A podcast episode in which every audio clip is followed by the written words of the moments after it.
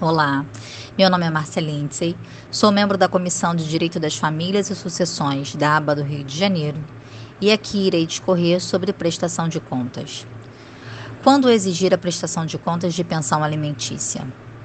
Incluída no Código Civil pela Lei 13.508 de 2014, a prestação de contas é direito do genitor que não detém a guarda dos filhos menores de supervisionar e fiscalizar a administração da pensão alimentícia paga por ele. Até recentemente, a jurisprudência era muito vacilante quanto ao exercício da prestação de contas pelo alimentante, mesmo havendo previsão legal,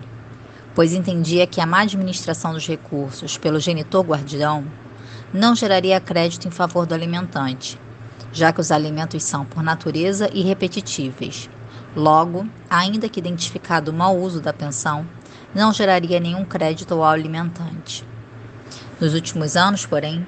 a jurisprudência do Superior Tribunal de Justiça modificou o seu entendimento para autorizar o uso de prestação de contas na pensão alimentícia, pois entendeu que a finalidade do direito não é de gerar crédito, mas sim de fiscalizar a aplicação dos recursos em prol das necessidades e do interesse do menor permitindo assim a sua melhor condução caso identificado mau uso. Autorizou-se então o cabimento da prestação de contas sempre quando houver indícios de mau uso dos recursos recebidos pelo genitor guardião, dispensada a existência de provas. Desta forma, foi delimitado o uso da ação para evitar intenções maliciosas e afastar o exclusivo propósito de investigar o destino dos valores recebidos. Vale ainda destacar que, embora a lei mencione genitor não guardião, a prestação de contas é plenamente possível tanto na guarda unilateral quanto na guarda compartilhada, desde que presentes os indícios de que o genitor responsável pela administração da pensão paga não vem empregando em benefício exclusivo dos interesses e das necessidades do filho menor. Por fim, vale acrescentar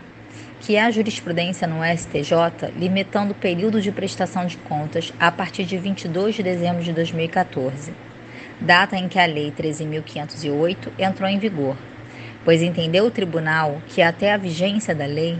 não havia previsão da obrigação imposta ao genitor guardião, que, portanto, não poderia ser exigido.